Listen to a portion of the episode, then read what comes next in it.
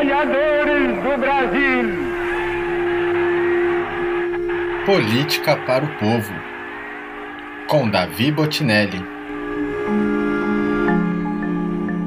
Política é tática, estratégia, pragmatismo e capacidade de olhar o mais longe possível, olhar o horizonte e traçar estratégias a partir disso.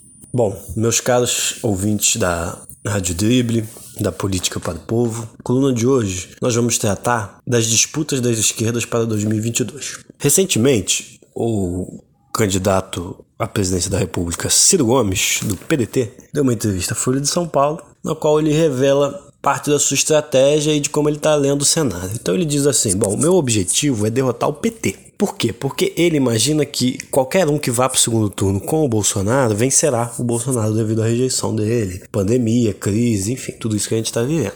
Pois bem, a partir disso a gente pode traçar alguns panoramas, até olhando para a história, né? Por quê? Desde 1989, sempre houve uma eleição dentro da eleição. Como assim? As esquerdas disputam a hegemonia do campo progressista nas eleições presidenciais. Então foi assim entre Brizola e Lula em 89, é, foi assim em 94. Então esse episódio se repete ciclicamente.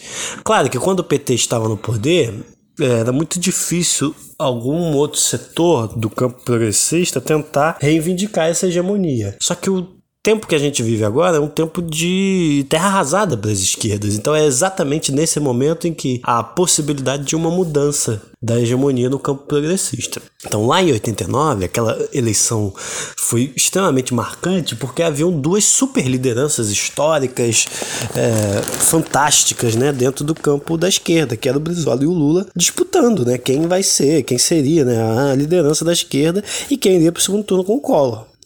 O Lula derrota o Brizola por uma estreita margem de votos em 89. Mas isso não faz com que o Brizola desista do projeto dele. Ele continua. Tanto que em 1994 ele se candidata de novo. Só que, por razões que não cabe falar agora, né?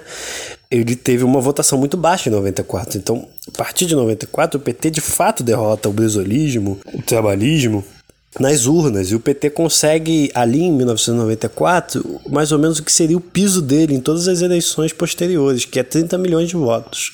De 94 em diante, ele sempre partiu desse piso no primeiro turno. Então, o que, que acontece? Agora, nesse momento, em 2022, depois do PT ter passado pelo poder, ter entrado no, em crise, sofreu um desgaste muito grande perante a opinião pública, essa hora que o PDT, o Ciro, eles vislumbram a possibilidade de fazer um câmbio dessa hegemonia no campo progressista. Só que o único jeito de fazer esse câmbio é via eleitoral, via as urnas. Então é muito, muito difícil esperar que vá haver uma aliança entre o PT e o PDT no primeiro turno. O que vai ocorrer é que ambos vão colocar suas candidaturas.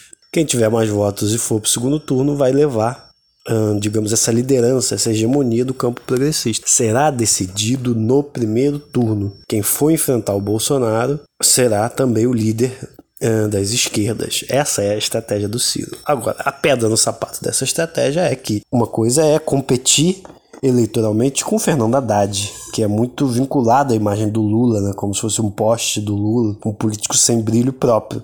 Outra coisa é, caso o Lula consiga reverter as suas condenações, dado que já foi amplamente demonstrado a parcialidade do juiz Sérgio Moro, da Lava Jato, do Ministério Público, do Deltan Dallagnol, se ele conseguir a tempo, né, antes de 2022, reverter essas condenações e se colocar na disputa, Aí acredito eu que os planos do Ciro fiquem inviabilizados, dada o carisma eleitoral, a força política do Lula, que é um, uma figura histórica, né? Então o caminho a ser traçado é esse. A estratégia do Ciro é derrotar o PT e muito dificilmente eles estarão juntos no primeiro turno de 2022. A saber, a grande dúvida é: teremos Lula no pleito ou não teremos Lula no pleito?